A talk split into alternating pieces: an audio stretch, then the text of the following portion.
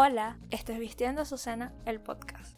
Soy Andrea de Gobella y aquí exploraremos todo lo relacionado a la moda, a la costura, porque seamos sinceros, aprender a coser nuestra propia ropa no significa que nos peleamos con la moda.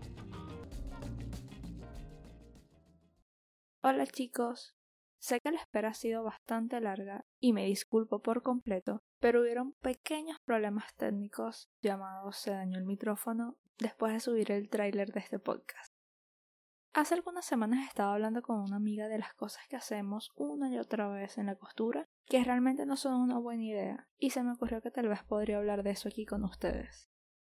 Yo los denominé malos hábitos, y no porque sean un error o no tengan que cometerse, sino porque son esas pequeñas cosas que, sin querer, pueden incluso entorpecer nuestra costura.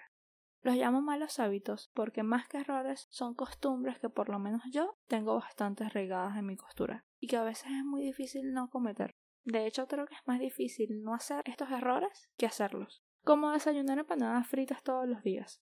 Tú sabes que no está bien, que no es saludable y que tu salud a la larga lo sufrirá, pero es tan rico comerlas que ya es un default en nuestro desayuno. Lo mismo pasa con la costura. Hay prácticas para no llamar los errores, que simplemente hacemos, porque ya es la programación por defecto que tenemos en nuestro cerebro.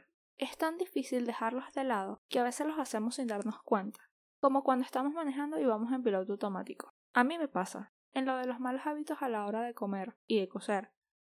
En lo de manejar no porque es peligroso, y no quiero admitir en internet algo que pueda ser usado en mi contra en una corte, así que yo no manejo en piloto automático. Mentira, ni siquiera tengo auto. Pero es verdad que me pasa todo el tiempo y estoy muy segura de que no soy la única. Realmente no creo que haya que evitarlos. Sí, es mejor no hacerlos, pero hay formas de asegurarse de que no salgan mal. Además, las verdades absolutas no existen. Si son de Latinoamérica saben de quién me robé esa frase, por lo que cosa de la manera que más te guste, que te haga sentir más cómodo, porque no existe algo llamado la policía de la costura aunque sí tengo que admitir que al, entre comillas, corregirlos, y digo corregir por caché, no porque creo que sea una falla, hay muchas posibilidades de que no hayan errores en la prenda al terminarla, y que no haya que descoser o empezar de nuevo porque algo salió mal durante la confección. Así que aquí está la lista de errores llamados malos hábitos por mí de la costura. Número 1. Coser descalza. Suena raro, pero este es el que más hago. No sé por qué, pero desde que aprendí a coser uso mi máquina de coser descalza, al punto que hasta el día de hoy se me hace muy difícil coser con los zapatos puestos. Siento que no coso igual de bien, que la máquina no funciona de la misma forma si coso con los zapatos puestos. Sé que todo está en mi mente, por supuesto. La máquina no cambia mágicamente solo porque me pongo o me quito los zapatos. Pero lamentablemente necesito sentir en la palma de mis pies el pedal de la máquina. Tengo una anécdota muy graciosa. Cuando adquirí mi primera máquina, no sabía cómo usar el pedal. De hecho, lo ponía al revés, es decir, la parte inclinada del otro lado, es decir, se alejaba del pie. Y yo no entendía por qué me era tan incómodo coser. De hecho, tuve que pedirle ayuda a mi mamá como a la semana de haber comprado la máquina y me dijo cómo se ponía, cómo se colocaba el pedal y cómo se usaba. Lo más vergonzoso de todo es que ya yo sabía manejar un auto. Los pedales son iguales, funcionan de la misma manera, así que no sé cómo a mí se me ocurrió que el pedal de una máquina de coser tenía que ir al revés.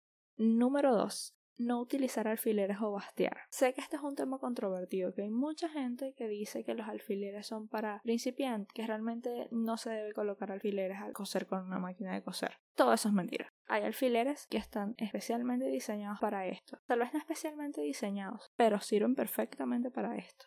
Este yo no lo hago tanto porque he pasado tanto tiempo en mi vida descosiendo que prefiero perder tiempo poniendo un par de alfileres o bastiendo una prenda que coser sin ellos. Y luego estás rompiendo costuras por horas. Pero cuando me pasa, es por flojera. Para mí es un gran error no utilizar alfileres o bastear. No importa lo que digan. Claro que hay excepciones. Hay telas que se dañan cuando usas alfileres u otras cosas técnicas que impiden que uno use un alfiler. Pero cuando estamos haciendo este paso, nos aseguramos de que todas las piezas que vayamos a coser no se muevan cuando pasemos la aguja y que la costura quede perfecta. Otra cosa que esto puede evitar es que alguna de las piezas quede al revés o pisemos otra parte de la prenda mientras estemos pasando una costura. Entonces haya que descoser y empezar de nuevo si es que no se dañó la prenda. Tengo que admitir que esto es lo que más me pasa porque soy muy despistada y a veces en lugar de poner derecho con derecho o revés con revés de acuerdo a lo que se necesite, pongo derecho y revés. Para mí no vale la pena el riesgo. Es preferible coser con alfileres o con una pequeña basta y así ahorrarnos el esfuerzo y el tiempo, sobre todo estrés de que quede mal y tener que empezar de nuevo. Número 3. No cambiar la aguja con la frecuencia requerida. ¿Alguna vez se te ha roto el hilo una y otra vez sin tener ninguna explicación? Bueno, la explicación más probable es que la aguja que tenías la tenías que cambiar hace muchísimo tiempo. No cambiar la aguja de la máquina de coser con frecuencia trae bastantes consecuencias que no son tomadas en serio. Incluso puede llegar a romper la misma aguja y dañar la máquina de coser. La única pseudo forma de no cambiar la aguja con tanta frecuencia es comprar de calidad, porque comprando de calidad estiras un poquito más la vida útil de esas agujas. Número 4. No preparar la tela. Te planteo una escena. Imagina que te enamoraste de una prenda espectacular, digamos una blusa que viste en Pinterest, y decides coserla tú misma. Vas a la tienda de telas y escoges una con un precio un poquito más elevado porque esta prenda lo vale. Llegas a casa, cortas la tela y la coses. La luces en tu próxima salida con amigas, donde sabes que serás alabado por tu nueva blusa y serás la envidia de todos. Llega el día del lavado y a sacar la blusa de la secadora casi te desmayas. Se redujo a casi la mitad de su tamaño y ahora, en lugar de parecer tuya, parece la ropa de tu mascota. En cuestión de minutos, el trabajo y esfuerzo que invertiste en tu nueva blusa, más el dinero de la tela, se fue a la basura. Así que asegúrate de lavar y secar la tela antes de coser cualquier proyecto. Yo intento hacerlo apenas la compré, porque a veces duro muchísimo tiempo con la tela guardada sin usar que se me olvidó si la lavé o no. Existen muchísimas formas de no hacer este paso previo a la costura. La primera es conocer el tipo de tela que utilizarás. Si ya has cosido con este tipo de tela, ya tendrás una idea de cómo reaccionará ante el lavado o al secado. Claro que este tip no es infalible, así que ten cuidado. La segunda es rezar dos Ave Marías y un Padre Nuestro. Mi abuela jura que esto funciona. Yo tengo que admitir que casi nunca hago esto, porque es que soy una repetidora de telas a más no poder. No porque no me gusta experimentar, pero es que soy tan básica en mi estilo diario que ya sé lo que me gusta. Número 5. No coser el forro de la prenda por completo. ¿Cuántas veces has cosido una prenda y cuando llegas a las partes que van por dentro, ya sea el forro o las vistas, lo dejas sin terminar? Yo sé que yo no soy la única. Yo ya he perdido la cuenta de cuántas prendas tengo en el closet que no tienen ni el forro o las vistas cosidas. No mientas, yo no soy la única. Repito, no mientas. Todas las personas que cosen hacen esto, en vestidos, pantalones, camisas, etcétera, etcétera, etcétera. La mayoría de mis prendas personales, esas que coso para mí, están repletas de este tipo de cosas. Y cuando voy al armario de mis amigas que cosen, también. Número 6. Tener una interminable cantidad de tela sin usar. Ah, el stash de tela sin fondo. Quien cosa sabe que en su closet hay un montón de telas que no va a usar en un futuro cercano. En mi caso, son dos cajas repletas de telas que he acumulado a lo largo de los años. En mi defensa, algunas me las han regalado las demás las he comprado, incluso una pequeña parte está compuesta de retazos de los que me niego a deshacerme, porque para algo los voy a usar. Me resulta difícil deshacerme de cosas, en cualquier aspecto de mi vida, no solo en este, pero más si se trata de telas. Me duele casi físicamente pensar en desperdiciar alguna tela. Todo esto es una ansiedad sin sentido, porque nunca botaría la basura una tela en perfecto estado. He empezado a reducir esta reserva mediante 1. coser más ropa mientras no compro tela que no vaya a usar inmediatamente. Ha sido bastante difícil, pero hasta ahora lo he manejado. Y número 2, al regalar tela a personas que vayan a darle uso. Esto último empezó un día, donde me di cuenta que era un desperdicio tener telas tan bonitas que no verían la luz del día en un futuro cercano, como Phoebe en Friends pidiéndole a la bicicleta que no se muriera. Aunque si es tu caso, que tu alegría es tener este stash casi como una colección, no le pidas perdón a nadie. Es tu dinero, son tus telas, es tu hobby. Disfruta de todas ellas sin ningún tipo de pena. Para eso están. Y el último, el temido número 7.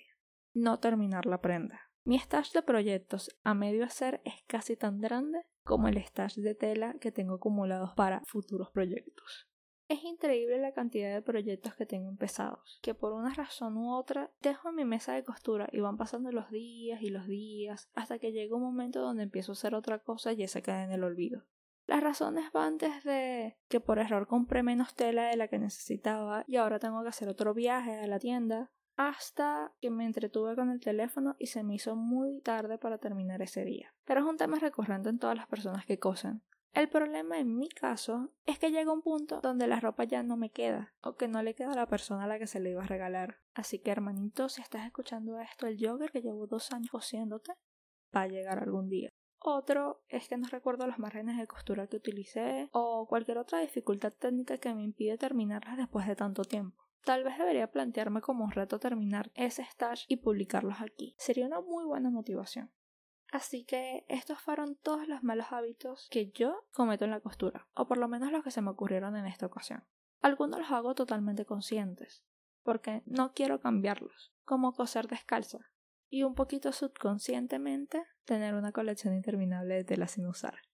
Otros activamente trato de cambiarlos, como terminar todas las prendas que empiezo, o terminar por lo menos el forro y las vistas, sin que esté utilizando la prenda por meses antes de terminarlo, si es que lo hago.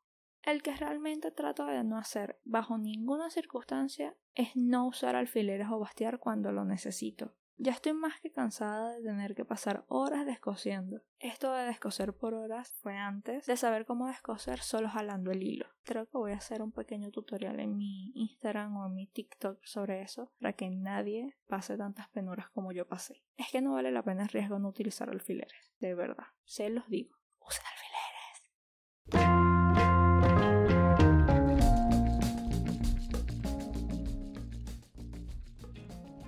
Chicos, eso es todo por hoy. Muchas gracias por escuchar este episodio, significa el mundo para mí. Espero que estén disfrutando de Vistiendo su cena tanto como yo. Recuerden que activamente publico en mi blog contenido de costura, moda y otras cosas que tal vez les puedan interesar en vistiendosucena.com. Pueden seguirme en las redes sociales enlistadas abajo como Vistiendo su cena. Si les gustó este episodio y les gusta este podcast, compártanlo con otros entusiastas de la costura y déjenos review, nos ayuda muchísimo. Y de nuevo, gracias por escuchar este episodio. Los veré pronto.